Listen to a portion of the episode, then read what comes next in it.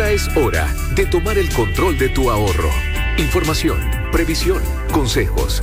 Ahora es hora en Cooperativa con Felipe Gallegos.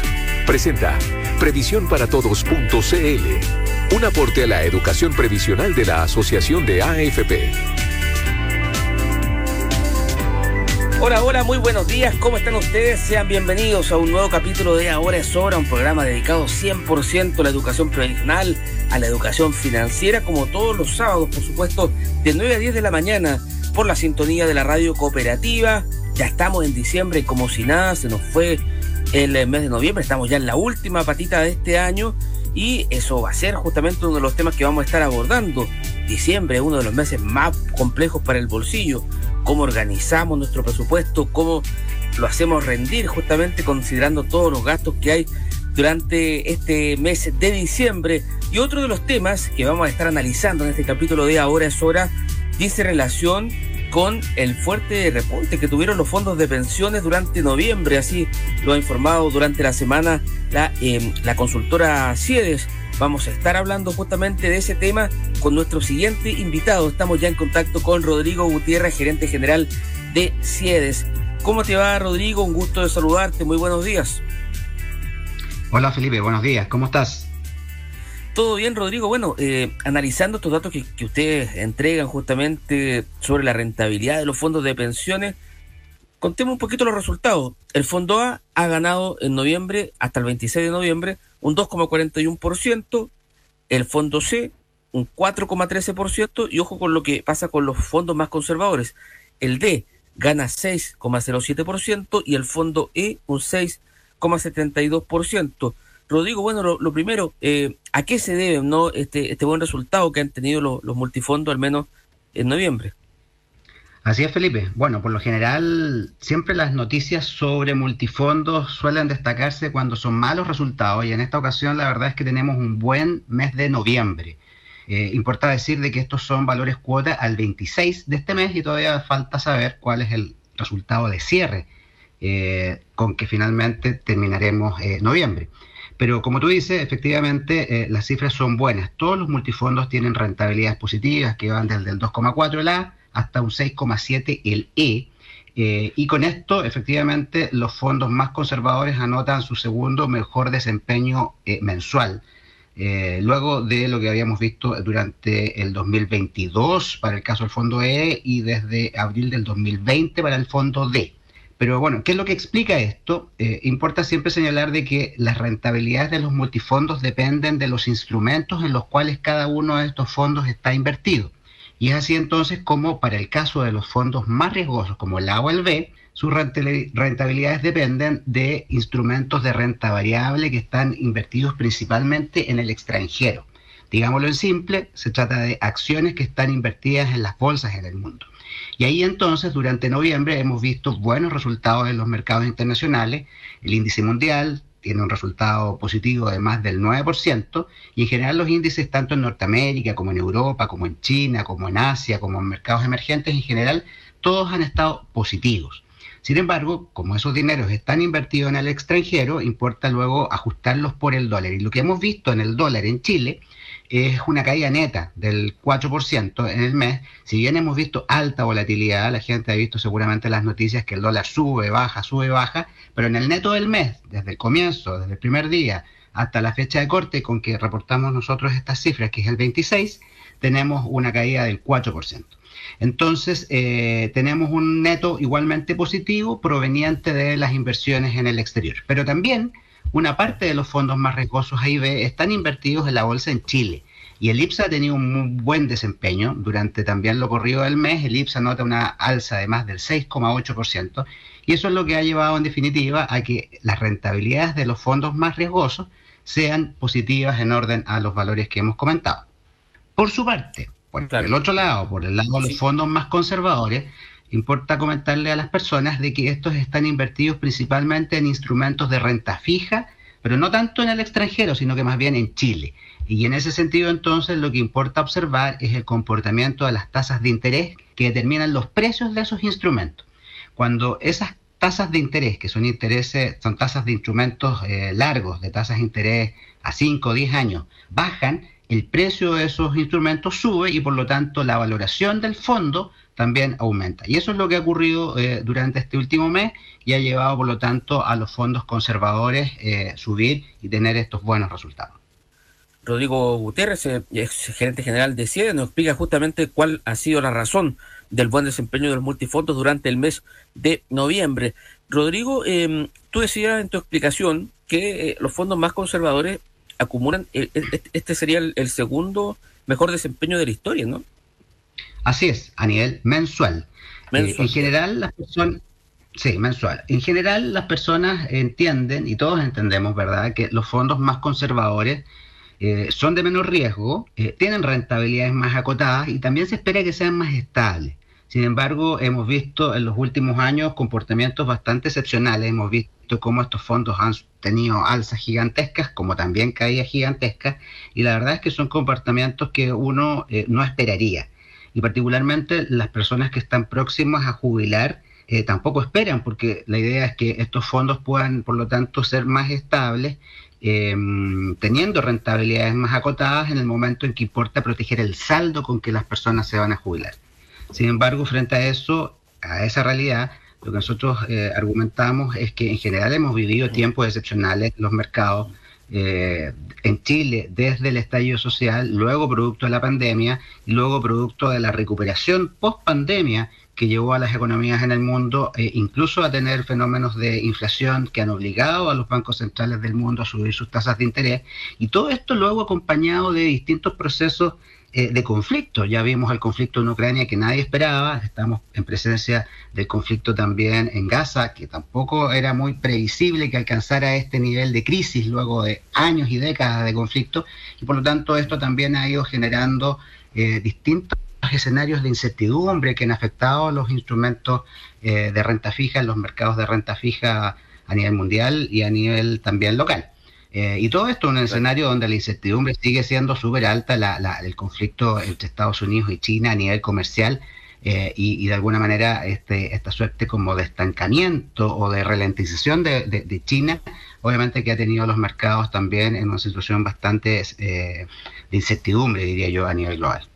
Rodrigo, bueno, si extrapolamos estos resultados, eh, noviembre fue un mes muy bueno, pero si lo extrapolamos a 12 meses o a 36 meses, vemos que eh, los resultados no son tan buenos. Y eso va muy justamente en la línea de lo que tú dices, ¿no? Que han sido periodos eh, que son anormales de alguna manera, históricamente anormales, y eso también ha golpeado, por supuesto, la rentabilidad de los fondos de pensiones.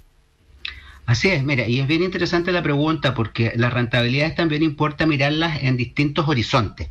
Porque si uno mira, por ejemplo, lo que ha pasado durante este año, desde enero a noviembre, lo que tenemos es que los fondos más riesgosos A y B tienen rentabilidades reales positivas, acumuladas. Sin embargo, los fondos C, y E tienen resultados negativos acumulados. Cuando uno lo mira esto eh, a 12 meses o a 36 meses, es decir, a un año plazo atrás o a, o a tres años para atrás, en general estamos viendo que en general todos los multifondos tienen rentabilidades negativas y eso responde justamente a estos años excepcionales que estamos viviendo. Pero cuando uno lo mira, a su vez, en la serie larga, desde la creación del sistema de multifondos, desde septiembre del 2022 ya, es decir, hace 21 años, vemos que todos tienen rentabilidades reales positivas. Incluso el fondo A de 4,9%, el fondo E del 2,8%, rentabilidad promedio anual. Entonces, más allá de estos vaivenes, de, de estas cifras que develan este, estos momentos, estos últimos años excepcionales, eh, el llamado también es de tranquilidad a las personas en el sentido de que la estadística y la evidencia demuestra que eh, los fondos obtienen rentabilidades positivas promedio anual en el largo plazo positivas, positivas, es decir, el ahorro para la vejez tiene sentido, vale la pena y es la manera a través de la cual logramos todos construir saldos que nos permitan financiar nuestras futuras pensiones. Eh, Rodrigo, tú, algo adelantabas, no la respuesta anterior, pero de seguro eh, es la primera opinión que tiene la, gente cuando ve la cartola eh, y ve que los resultados ah, son malos, como han sido, por ejemplo, en los últimos 12 o 36 meses, o, o más que malos, variables, con mucha turbulencia. en ese sentido, ¿qué se le puede recomendar justamente a un afiliado? Porque eh, eh, existían antiguamente empresas que recomendaban muévete para acá, muévete para allá, pero ¿cuál es la recomendación general finalmente para el afiliado que nos está escuchando y que de pronto lo pasa mal con esta, con esta turbulencia del mercado finalmente. Por supuesto. Mira, en este sentido yo creo que hay que ser muy responsable. Nosotros en general siempre eh, criticamos las recomendaciones que hacían estos terceros en el mercado que llevaban a las personas a cambiarse de un fondo u otro tratando de ganarle al mercado. La verdad es que la evidencia luego demostró de que esas fueron malas recomendaciones y que perjudicaron a las personas. Acá lo único responsable que uno puede hacer es decirle a la gente que el ahorro previsional sigue una lógica de largo plazo y en el largo plazo las rentabilidades son todas positivas. Eso es lo primero. Por lo tanto, primero una invitación a la tranquilidad. Lo segundo es elegir el multifondo de acuerdo con la edad. Es decir, eh, las personas que son más jóvenes bien pueden estar en fondos más riesgosos porque sabemos que en el largo plazo van a tener rentabilidades positivas más allá de los vaivenes. Y las personas que de edad más avanzada o que están próximas a jubilar eh, elijan, por lo tanto, fondos más conservadores que se espera que tengan un comportamiento más estable, aun cuando sus rentabilidades sean más acotadas. Esa es la única recomendación responsable que uno puede hacer. Ahora bien, las personas podrán decir entonces, los más jóvenes, que cuando ven estas cifras negativas algunas veces en los fondos más riesgosos, ahí la invitación es a tener tranquilidad, eso lo que va a ocurrir es que se van a recuperar en el largo plazo. La preocupación muy legítima, que es la que tienen las personas que están próximas a jubilar, que están en los fondos más conservadores, es que, es que me dicen, oye, estos fondos están cayendo y sin embargo yo no voy a alcanzar a recuperarme, producto de que tendré que jubilar muy próximamente, y esa preocupación sí efectivamente es muy legítima.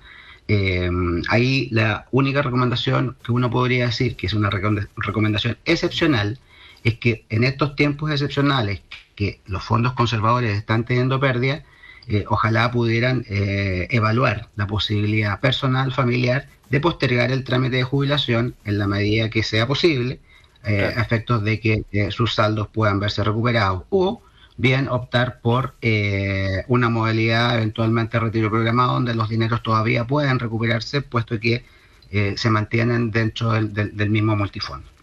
Claro, estamos conversando con Rodrigo Gutiérrez, gerente general de la consultora CIEDES, a propósito de la rentabilidad de los fondos de pensiones y del tema previsional en general. Porque Rodrigo, ustedes también publicaron esta semana otro estudio que, generó harta noticia que dice relación con el monto de las pensiones. Y ahí hay, un, hay dos matices. Eh, lo primero, eh, las pensiones autofinanciadas, es decir, sin PGU, cayeron 19% a septiembre. Pero también hay una brecha bien importante entre la pensión que recibe el hombre versus la que recibe la mujer. Por ejemplo, los pensionados, los autopensionados, eh, llega a 7,6 UF para los hombres y 3 UF para las mujeres. O sea, es una diferencia bien significativa. Eh, si, lo miramos y si traspasamos, por ejemplo, esta cifra eh, a pesos, ¿no? la pensión de los hombres en torno a los 270 mil pesos y la de las mujeres anda por los 109 mil, por ahí. analicemos justamente este estudio partiendo por ¿Qué explica la caída general de las pensiones respecto a la misma fecha del año pasado? Sí, bueno, habría que, primero, como tú dices, tú haces dos afirmaciones ahí, primero en general y luego por, por género, ¿cierto? Por sexo de, los nuevos pensionados. Mira, en general, las, el monto de los nuevos pensionados eh, habría que analizarlo en contexto eh, de que, bueno, ¿qué es, lo que, ah, qué, es lo que determina el monto de las pensiones? En general, el monto de las pensiones lo determina el saldo que las personas logran eh, acumular, ¿cierto? La expectativa de vida que las personas tienen eh, al jubilarse, y las propias y las de su grupo familiar, y también las tasas de interés técnico que se utilizan para el cálculo de estas pensiones. Eh, lo que hemos observado es una caída en general de los saldos de las personas con las cuales se están jubilando y esa caída puede responder, yo diría, básicamente a dos, dos, dos posibles razones. Una, es que los saldos con que se están jubilando están siendo castigados por las bajas rentabilidades de los fondos conservadores como hemos visto durante este año. Por eso de ahí la, recomendación de eventualmente eh, postergar el trámite en la medida de lo posible. Eh, pero por otro lado también porque los saldos se han visto deteriorados producto de los, de, los retiros de fondos provisionales en los años previos. Eh, una de las primeras advertencias que nosotros hicimos en torno a los retiros de fondos provisionales es que los principales y primeros perjudicados de los retiros son las propias personas, eh, en la medida de que al sacar parte de ese dinero, el saldo que financia sus futuras pensiones autofinanciadas se iba a ver castigado. Lo que nosotros hemos visto, o lo que estamos viendo eh, recientemente, de alguna manera refleja o incorpora estas caídas en las pensiones producto de aquello, más aún ahora con la caída de los fondos conservadores, si bien ambos efectos se compensan parcialmente con una mejora en las tasas de interés con que se calculan las pensiones. Eso por un lado. Por lo tanto, aquí eh, es duro decirlo, pero ya estamos observando la evidencia eh, del efecto de los retiros de fondos. Recordemos que se retiraron en tres retiros sucesivos de fondos más de 50 mil millones de dólares. Eso afecta los saldos de las personas eh, y lamentamos que en definitiva el costo de la, de, la, pandemia, de la urgencia de la pandemia, la hayan tenido que pagar las propias personas a través de sus propias futuras pensiones y actuales pensiones de los de los que se están pensionando actualmente. Bueno, y con respecto a la segunda pregunta, en la cual tú eh, quieres explorar eh, la diferencia en el monto de las pensiones entre hombres y mujeres, habría que destacar que como el monto de las pensiones depende tanto del saldo con que las personas se jubilan como también de la expectativa de vida, hay que hacer la diferencia entre que las mujeres, por una parte, logran reunir un saldo que es aproximadamente la mitad que el saldo que alcanzan a reunir los hombres. Y al mismo tiempo tienen o enfrentan una sobrevida de vida mayor. Eh, los hombres se jubilan a los 65 años, tienen una expectativa de vida a los 85. Por su parte, las mujeres se jubilan a los 60 años de su edad legal de retiro y sin embargo tienen una expectativa de vida hasta los 90. Entonces, enfrentamos una mala combinación entre un menor saldo y una mayor sobrevida a financiar. ¿Por qué ocurren los menores saldos eh, en las personas, eh, las mujeres? Básicamente porque entran más tarde al mercado del trabajo. Una vez que entran al mercado del trabajo, ven interrumpidas sus trayectorias laborales producto del cuidado de los hijos, la familia o personas mayores, personas que requieren cuidados eh, y que muchas veces las alejan del mercado laboral formal eh, y por otro lado también existen eh, algunas evidencias respecto de eh, discriminación en el sentido de los ingresos. Por lo tanto, en definitiva, van acumulando a lo largo de la vida un menor saldo. Y se da esta mala combinación, como te digo, menores saldos al momento de la jubilación para financiar un periodo de sobrevida mayor. Esta brecha en las pensiones no es solo una materia que debe resolverse a través de una reforma de pensiones nosotros nos parece que una brecha estructural que tiene su origen en el mercado del trabajo. Y es ahí donde deberían existir, por lo tanto, políticas públicas orientadas a favorecer la inclusión de la mujer eh, y, por lo tanto, evitar que se den estas diferencias que a la larga eh, se traducen en menores saldos de las personas o de las mujeres al momento de jubilar. Y finalmente también eh, una conversación que a nosotros nos parece que hay que tener, que quizás no es muy popular, pero tiene que ver con eh, revisar las edades legales de retiro, las edades de jubilación. Nos parece que en la medida que las mujeres tengan una expectativa de, vida mayor, eh, debiera discutirse seriamente sobre la necesidad de igualar las edades de jubilación de las mujeres, aunque sea de una manera gradual, aunque sea en el largo plazo, que sea por lo menos respecto a las mujeres que hoy día están entrando recién al mercado del trabajo, eh, nos parece que ese es el camino correcto y es el camino que han seguido otros países. Bueno, Rodrigo, el tema de las mujeres nos da para un capítulo aparte porque es todo un tema, ¿no? Em, a ver, eh, tienen más sobrevida, claro, desde los 60 años tienen que financiar más, eh, más monto para su pensión, pero también está la situación del mercado laboral, porque claro, hay diferencias salariales, está la maternidad, entonces el tema de las mujeres nos da para, para un capítulo en sí solo justamente por, por las distintas variables que inciden en su pensión. Así es, así es. Y por eso es que nosotros creemos de que este es un problema estructural que va más allá del sistema de pensiones. Eh, nos parece que debe haberse revisado a través de, una mirada más sistémica, más integral eh, del mercado del trabajo y de las políticas de inclusión laboral de la mujer. En general nos parece de que eh, la discusión política incluso más política que técnica, pero también técnica, eh, trata de resolver todos los problemas de las pensiones a través de la reforma del sistema de pensiones. Y a nosotros nos parece que, eso no es correcto. Nos parece que eh, el sistema de pensiones puede hacerse cargo de algunos elementos, más otros deben, deben ser atacados derechamente en el origen que tiene que ver con el mercado del trabajo y de, derechamente incluso también abordar eh, con más intensidad, con mayor decisión, el problema incipiente que estamos observando también a nivel de lo que es la informalidad laboral. en general el sistema de pensiones y los sistemas de ahorro obligatorio a través de cotizaciones están basados fuertemente en la formalidad en el empleo, es decir, empleos de calidad con el pago de cotizaciones previsionales. La medida que la gente, eh, hoy día estamos viendo los problemas de empleo y la falta de fuerza con la que se está recuperando el empleo, derechamente no se está recuperando, tiene que ver con que muchas personas están pasando a la informalidad laboral. Nos parece que ese es un problema porque en definitiva no solamente estamos hablando de empleos más precarios, sino que de empleos que en definitiva no conllevan el pago de cotizaciones previsionales y por lo tanto eso es un problema al futuro que se va a traducir efectivamente en una mayor carga fiscal para poder financiar las personas, las pensiones de esas personas. Y ahí se generan, Rodrigo, las denominadas lagunas previsionales, eh, que, es justamente una, de las tantas razones que explican las malas pensiones que tenemos en Chile. Em, una pregunta al cierre que te quería hacer, estamos conversando con Rodrigo Gutiérrez, gerente general de CIEDES, em, es cómo ves tú el panorama para la reforma al sistema de pensiones que presentó el gobierno del, presidente Boric, que ha estado bien frenada en el Congreso. Hoy día tú te declaras eh, más optimista o pesimista respecto al futuro de esta iniciativa. Soy más bien pesimista eh, del futuro de esta reforma, no así necesariamente de eh, una reforma.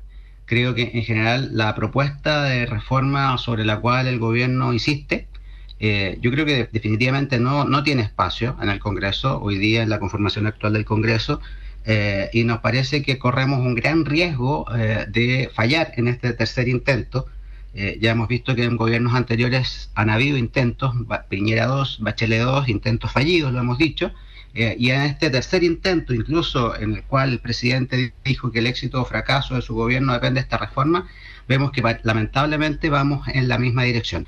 Nos parece que eh, debe replantearse la discusión, me parece que el gobierno tal vez no debiera insistir en ciertos puntos que no conllevan definitivamente acuerdos y que al menos deberíamos tratar de avanzar en aquellas cosas en las que hay acuerdo. Eh, bueno, y este, y este es un tema bastante más complejo y abardo, y esto sí que requeriría bastante más minutos de conversación. No, sin duda nos da para, para un capítulo completo para hablar justamente de la reforma al sistema de pensiones. Es Rodrigo Gutiérrez, gerente general de la empresa consultora CIEDES, conversando con nosotros esta mañana en Ahora es Hora de Cooperativa. Rodrigo, te quiero agradecer por tu tiempo, muchas gracias por conversar con nosotros y que tenga un, gran fin de semana. muchas gracias a ti, Felipe, que estés muy bien. Nosotros eh, nos separamos unos minutos, nos vamos a una pequeña pausa comercial, pero quédese en nuestra sintonía porque ya retornamos con más. Ahora es hora a través de la radio cooperativa.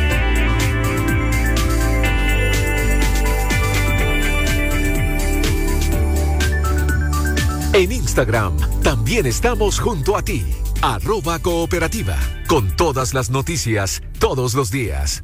Cuando nos acompaña un partner digital como Movistar Empresas, comenzamos a escuchar más. Sus archivos ya están en la nube. Pero también significa comenzar a escuchar más. Te acompañamos transformando tu negocio en uno mucho más ágil y eficiente para que tú puedas ser la compañía de lo que amas. Movistar Empresas. Elige la compañía que te conviene.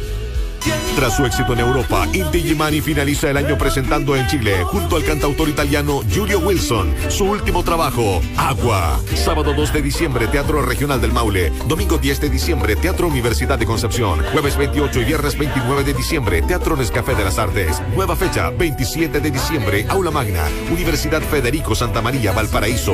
No te lo puedes perder. Agua, un concierto para renovar fuerzas e ideas sobre la humanidad y su entorno. Produce Teatro Nescafé Café de las Artes y La Clave Producciones. Descarga la app de Cooperativa y encuentra todo el día, todos los días, radio en vivo, programas, noticias, entrevistas, deportes, podcast, ciencia, contenido gamer, música chilena y más. Cooperativa, todas las noticias, todo lo que quieres, todo el día. En Cooperativa, cuando hay que seguir, seguimos con todo. Y lo hacemos con lo que queda del día. Más conversación, historias y entrevistas. Reunimos en una sola tarde todo lo que quieres y necesitas saber. Los titulares que mueven a Chile y el mundo. Desde este lunes 4 de diciembre a las 4, lo que queda del día en Cooperativa con Paula Molina. Todas las noticias, todos los días, todo el día. El fútbol se vive al aire libre. Hoy, siempre, desde las 2, tardes deportivas.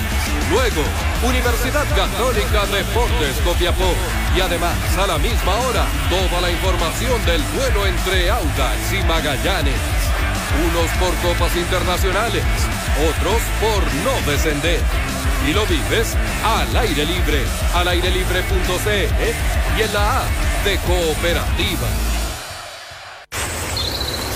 Si te relaja el sonido de una catarata o caminar por la selva, es tiempo de descubrir Costa Rica con la TAM Airlines. Vuela con la TAM Airlines a Costa Rica y desconéctate de la rutina. Compra tus pasajes, paquetes o canjea millas en oferta del 30 de noviembre al 7 de diciembre de 2023. Lo tienes en latam.com. Puedes estar con los que más quieres gracias a que te vacunaste. Pero cuidado, porque al COVID-19 también le encantan las reuniones. No dejes que entre. Al surgir nuevas variantes, tu protección puede disminuir. Asegúrate que tus vacunas estén al día, ya que pueden ayudar a restaurar tu inmunidad y prevenir enfermedad severa. Consulta a tu médico. ¿Y tú, ya te vacunaste? Es un mensaje de BioNTech y Pfizer. Material educativo dirigido al público general y validado por el Departamento Médico de Pfizer. No reemplaza el diagnóstico de su médico tratante. Black Week Falabella. Hasta este domingo 3, obtén un 30% de descuento en juguetería, marcas seleccionadas. Adelanta la Navidad en Falabella y falabella.com. Recuerda que este 17 de diciembre, en el plebiscito constitucional, por ley, puedes ausentarte de tu trabajo por dos horas para ir a votar. Tu empleador no puede impedir que cumplas con tu voto obligatorio. Quienes no sufraguen podrían ser multados en hasta 190 mil pesos por el juzgado de policía local. Conoce la propuesta de texto constitucional en cervel.cl y recuerda mantenerte informado en las redes sociales verificadas del servicio electoral o llamando al 600 6166. Infórmate, decide y vota. Servicio Electoral de Chile. Cervel. En estos días, a 30 años del Caupolicanazo Popular, Teatro Caupolicán presenta Iyapu. 15 y 16 de diciembre, un espectáculo único por primera vez en un escenario en 360 grados. Compra tus entradas desde ya en punto ticket y boleterías del Teatro Caupolicán, donde se escucha y se ve mejor.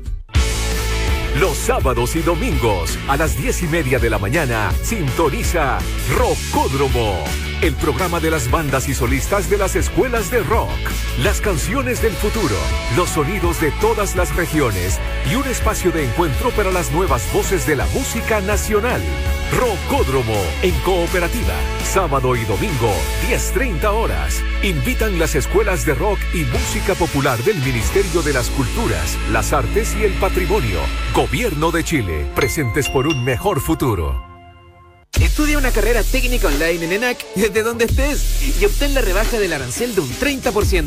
Asegura tu cupo. ENAC Online. Una oportunidad de excelencia. Infórmate en matrícula 2024.enac.cl. Último plazo de acceso a beca, 9 de diciembre. Líder Festival 2023, el festival de música urbana más importante de Chile. Chris MJ, Young Sister, Pablo Chile, Gino Mella, Jairo Vera, El Jordan 23, Polima West Coast y más de 30 artistas en dos escenarios que te harán vibrar. Te esperamos este domingo 10 de diciembre en Podromo Chile desde las 12 horas con dos escenarios, zona de barras y alimentos, concursos y premios. Vibra Festival 2023, entradas en punto ticket. Invitan Escudo, Rapid Car by Itaú y Pins. Produce Iguana Producciones y 912 Live. ¿Precios bajos? Porque aquí se ahorra fin de mes, todo el mes y en todo lo que necesitas, con precios bajos como estos.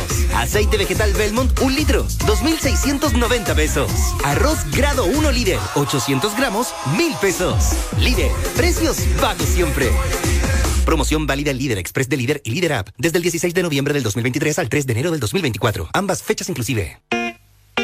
14 grados. 14 grados en Santiago. Cooperativa. 9, 31 minutos. 9, 31 minutos. Ahora es hora. Toma el control de tu ahorro en Cooperativa. Lo seguimos acompañando esta mañana de sábado a través de Cooperativa. Estamos también en cooperativa.cl, aquí en Ahora es Hora, por supuesto, hablando de economía, hablando de educación previsional y hablando de educación financiera. Cómo cuidar el bolsillo en diciembre, un mes tan complejo justamente para nuestro bolsillo, para hablar sobre esto, cómo nos planificamos, cómo ordenamos nuestras platitas. Estamos en contacto con la experta en economía y finanzas personales, también experta en economía doméstica, Aurora Sepúlveda, arroba lacontadora.cl en redes sociales. ¿Cómo te va, Aurora? Un gusto de saludarte. Muy buenos días. Hola, buenos días. Muchas gracias por la invitación. Aurora, bueno, lo primero, ¿cómo planificamos nuestros gastos familiares? ¿Cómo de alguna manera hacemos un presupuesto considerando que diciembre es un mes plagado de gastos? Están los regalos de los niños, los familiares, amigos secretos en la oficina. ¿Cómo de alguna manera nos podemos ordenar? Yo considero, diré, ay, perdón, yo considero que desde noviembre ya nos saltamos hasta marzo con los fuertes gastos que vamos teniendo. Por ende, la planificación para mí es fundamental porque de lo contrario, con las emociones que uno va sintiendo en cada festividad, puedes inclusive llegar a gastar de más. Y después, ¿qué es lo que nos pasa? Empieza a aparecer la tarjeta de crédito que no la podemos cubrir, empezamos a ocupar la línea de crédito y eso nos puede llevar inclusive a tener serios problemas de finanzas personales y esa no es la gracia y por eso es vital que nosotros mantengamos una estructura con nuestras finanzas personales. Y en este desafío, Aurora, de ordenar nuestros gastos excesivos, tú, lo adelantabas, ¿no? Em, son gastos que comienzan en diciembre y que no paran hasta marzo porque se suman las vacaciones, eh, arreglar el auto, el colegio de los niños también, que son gastos que no paran, ¿no? Y el colegio también, o sea, no nos olvidemos que también se nos vienen hartos gastos. Entonces, uno de mis trucos, porque yo soy mamá de tres niños, es simplemente tener mi planilla y desde ahí determinar cuánto gasto en enero, cuánto gasto en febrero, cuáles son mis gastos fijos que no puedo obviar y que obviamente no puedo ir acumulando porque si yo dejo de pagar la luz, al otro mes vienen con intereses y también se me viene la otra cuenta. Entonces, esta estructura que yo te digo, determinar cuánto gano y cuánto gasto, nos va a ayudar a ir evaluando ya los meses que tengo más cumpleaños, ahora que se me viene Navidad y determinar presupuestos. Ahora se nos vienen muchas, muchas fiestas que son las reuniones del amigo secreto, los eventos de los niños a final de año, hay juntas o reuniones familiares, aparte de Navidad, aparte de Año Nuevo. Entonces son meses que sí o sí vamos a tener que desembolsar dinero, aunque sea que hagamos reuniones con colaboración, porque últimamente también se ha dado de que cuando uno está con un presupuesto justo, y a mí me ha pasado con mi familia, decimos, nos vamos a juntar, pero cada uno lleva algo. Entonces, dentro de todo, tampoco le cargamos la mano y el presupuesto al dueño de casa. Y aquí es donde dentro de, todos ya se nos vienen los aguinaldos, hay que ir viendo la letra chica, por supuesto, y si no tenemos más dinero, no hay más y tenemos que enfocarnos a que tampoco podemos caer en el sobreconsumo porque hay muchas veces que queremos comprar, comprar y comprar y después eso también nos afecta dentro de nuestras finanzas personales, sobre todo si gastamos en ropa, en productos que se acaban o en productos que después ya no ya botamos nuestro dinero se genera la denominada resaca financiera. Lo pasamos bien un rato, gastamos, gastamos y después, claro, terminamos pagándolo todo el año. Es ahí uno de los peligros, ¿no? De, y la importancia de ordenar justamente las finanzas. ¿Sabes lo que me ha pasado últimamente? Es que yo también caí una vez en esa sensación de que, pucha, en Navidad, ¿cómo no le voy a hacer los regalos a los niños más grandes? ¿O cómo no le voy a regalar a todo el mundo? ¿O, pucha, no le voy a regalar nada a mi vecina? Hoy día yo tengo una lista a las personas que yo les regalo y de hecho este fin de semana voy a comprar ya de acuerdo a mi lista y ya tengo determinado cuánto voy a gastar y no hay más. Eh, porque después me llega mi tarjeta de crédito y nadie está conmigo para pagar esa cuenta. Entonces ahí es donde eh, tratar de que el sentimiento de culpa no llegue el día 24, porque ahí es donde más encima vamos a comprar cualquier cosa y gastamos de más también. Y ahí es donde podemos desembolsar más dinero, total lo pagamos en tres cuotas precio contado, pero no olvidemos que se nos vienen las vacaciones, los gastos con los niños, si es que tenemos niños eh, y hay que pagar el uniforme y todo lo que conlleva. Entonces, esta lista a mí me ayuda a determinar a quiénes les regalo, cuánto es mi presupuesto y dentro de su presupuesto, si puedo regalar un chocolate, un presente, lo hago con mucho cariño y espero también que se reciba de la misma manera y ahí es donde no hay más. Y ese no hay más es que de repente en las finanzas personales como que nos duele el estómago y decimos, pucha, ya, sí, igual puedo ocupar la línea de crédito y después la tapo. No funciona mm. así porque al final nos vamos a desorganizar y vamos a, empezar el año con ese sentimiento, después lo pago, después lo pago, y eso nos puede causar en, solicitar créditos de consumo para tapar esas deudas, y así es donde uno va cayendo en las famosas deudas para ir eh, tapando otras deudas, y es una bola de nieve al final como se, se, le denomina popularmente la bicicleta. Eh, Totalmente. Aurora, y, en ese sentido, eh, en esto de ir, de ir de alguna manera eh, organizando nuestras finanzas eh, personales, nuestras finanzas familiares, ¿qué importancia le das tú, por ejemplo, al aguinaldo? Porque muchas empresas la entregan justamente para, de alguna manera, para darle algún beneficio, algún incentivo a los trabajadores, pero si queremos gastar también es buena opción recurrir justamente al aguinaldo porque seguramente es un ingreso que no, no es parte, no está contemplado como parte de nuestros ingresos mensuales fijos, ¿no? Totalmente, o sea, a mí me pasaba de que cuando estaba con un sueldo muy fijo y muy poquito, era un salvavidas el aguinaldo para cubrir justamente estos gastos. Pero hay que leer la letra chica para saber si es que la empresa lo va a otorgar, si es voluntario en las primeras instancias o si es obligatorio cuánto es el valor. Entonces, desde ahí, por supuesto que nos ayuda a cubrir estos gastos. Pero una de las cosas que siempre me he percatado, que nosotros contamos con la plata que vamos a recibir del futuro. Y puede ser de que la empresa tenga serios problemas o puede ser de que la empresa, de común acuerdo, si ya es un derecho adquirido, eh, nos otorgue un, un menor valor.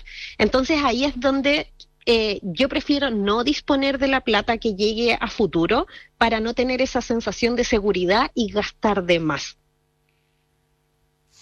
Claro, eh, porque e-, ese, también es otro fenómeno asociado al, tema del, consumo familiar, ¿no? Eso de, disponer de la plata futura.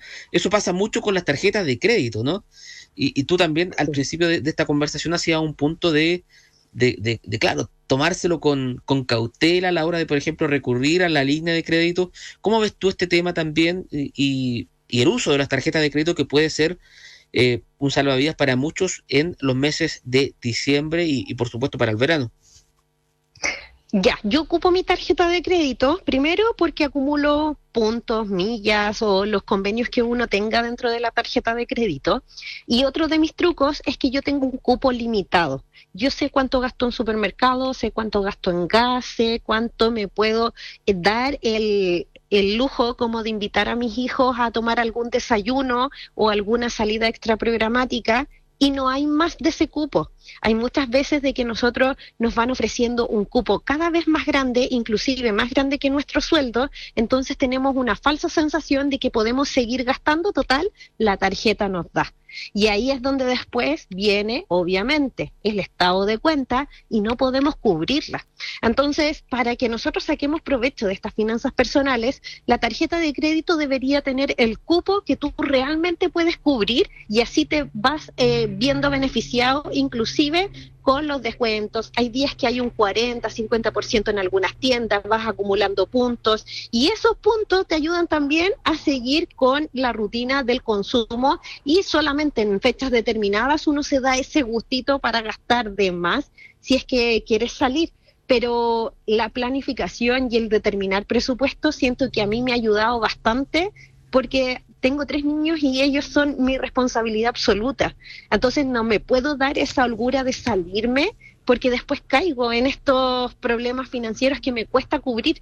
Y lo que me da lata es que al final, cuando nosotros vamos en una rutina de consumismo, no sé si te ha pasado a ti que has ocupado la tarjeta de crédito y ni siquiera sabes en qué gastaste la plata.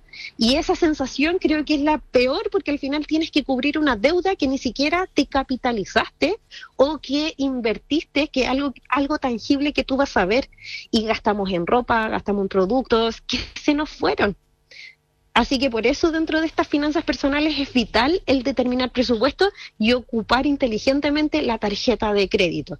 Y en algunos casos me dicen, ya, pero hay 10 cuotas precio contado, 12 cuotas precio contado. Eso yo lo ocupo cuando tengo que cambiar algo grande de mi casa un refrigerador o el sillón o algo que efectivamente la cuenta de un médico que de repente los niños se nos enferman y hay que llevar la urgencia y hay que comprar remedio y se nos puede salir de presupuesto, ahí es donde yo echo mano a las cuotas. Pero en estricto rigor, si uno no mantiene una estructura ordenada, después caemos en deudas constantes y eso también nos afecta el ánimo, sentimos de que solamente estamos trabajando para cubrir deudas y esa no es la gracia. Aurora, em, tú me decías que tú te planificas con un Excel, de alguna manera lleva ahí el orden de tus gastos, de tus ingresos, etcétera. ¿Cómo lo puede hacer, por ejemplo, una señora en su casa, de pronto que no maneje mucha esta tecnología, que para organizarse, para eh, de, alguna, de alguna manera llevar la contabilidad, como dice tú, arroja la contadora, de, de, planificarse, de, saber lo que tengo, lo que no tengo, lo que gasto, lo que no gasto. ¿Cómo lo puede hacer también una señora en su casa? Mira, lápiz y papel. Eh, una libreta básica, yo voy colocando el mes enero, febrero, marzo, abril y determino en enero qué gastos se me vienen, cuáles son mis ingresos. En enero por lo general está el tema de las vacaciones, perfecto. ¿Qué presupuesto tengo para las vacaciones? A mí me pasó una vez que de verdad que tenía serios problemas económicos y era cuando ya estaba empezando con mi emprendimiento. No tenía más de 150 mil pesos en ese entonces, y te, estoy diciendo hace 10 años atrás, no tenía más para salir de vacaciones y mi bebé estaba chico y yo decía, pucha, ¿cómo no lo voy a sacar si trabajé todo el año, que no sé qué? Perfecto. Busqué un panorama que se acotara a esta instancia de este presupuesto y ¿sabes lo que hice? Me fui a un camping. Arrendé en un lugar económico eh, claramente ya tenía el equipamiento de, de, todo lo que conlleva ir a un camping, no tenía las grandes tecnologías que hay en varias tiendas, pero por último me sirvió de distracción, pudimos salir, pudimos eh, despejarnos de la rutina y al final me acogí a ese presupuesto. Y hay muchas veces de que no nos hacemos caso a nuestra planificación. Entonces, si la señora determina de que puedo gastar a lo más 60 mil pesos de vacaciones, perfecto, veamos qué podemos hacer con esos 60 mil pesos y eso lo hacemos rendir. Y no hay más, y la familia también tiene que estar consciente que van a haber años que sí vamos a poder darnos el lujo quizás de ir a una cabaña y van a haber años que no vamos a poder eh, irnos una semana completa de vacaciones, pero sí podemos ir generando salidas. Hoy día, gracias a la tecnología, vemos que hay mucho panorama gratuito, entonces ahí hay más flexibilidad de distraernos.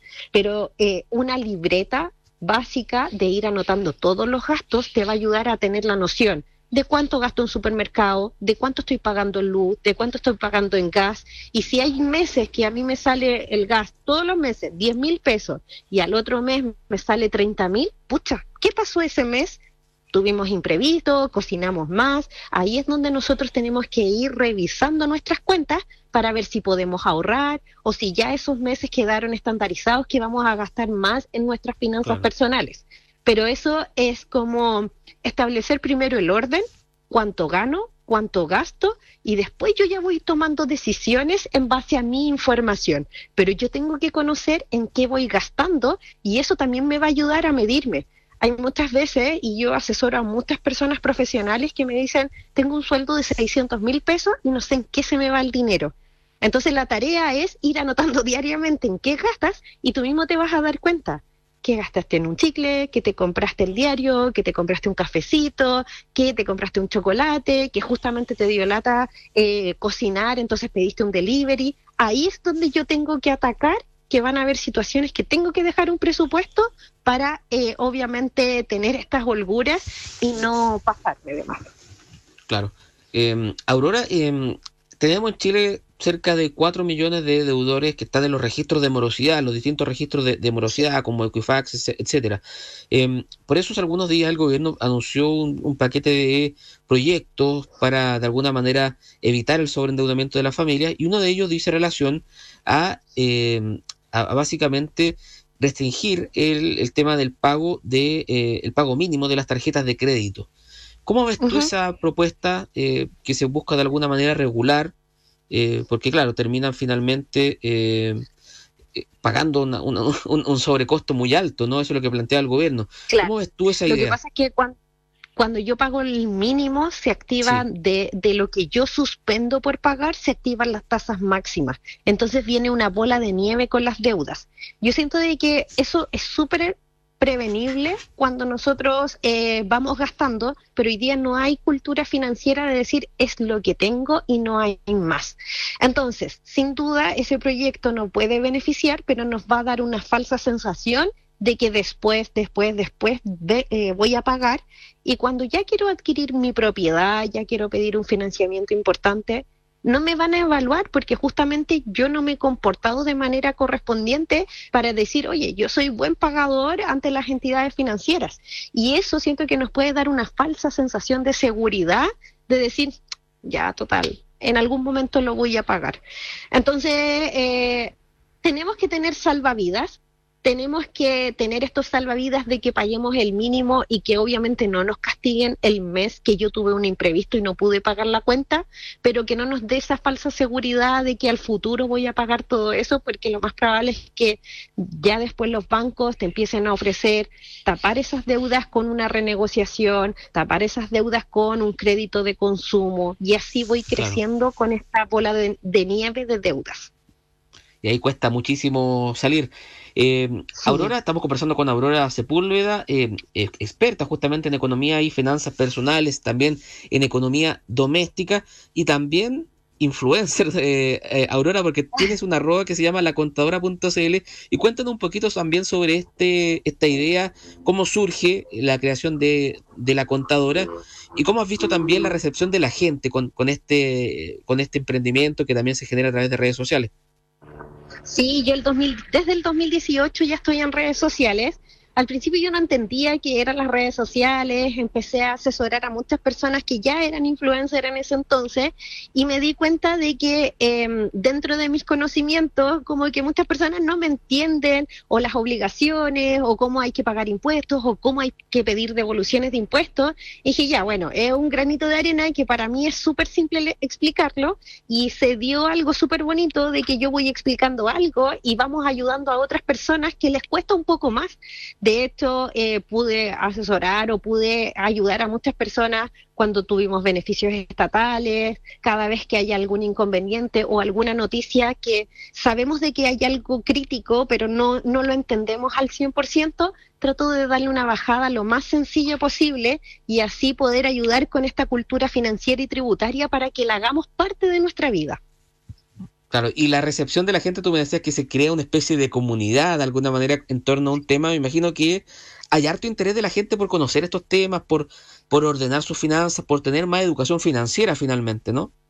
Sí, hoy día estamos en las en múltiples plataformas, inclusive hasta en TikTok, y sí hemos tenido una buena recepción, se comparte harto, la comunidad también va participando de sus dudas, entonces esas mismas dudas las voy explicando, así que se ha dado un entorno muy bonito, tanto para personas que no entienden nada del mundo contable, impuestos, beneficios estatales y más, y hay otros contadores que también buscan perfeccionarse para seguir apoyando a más personas y que esto sea parte de obviamente de apoyarnos entre todos.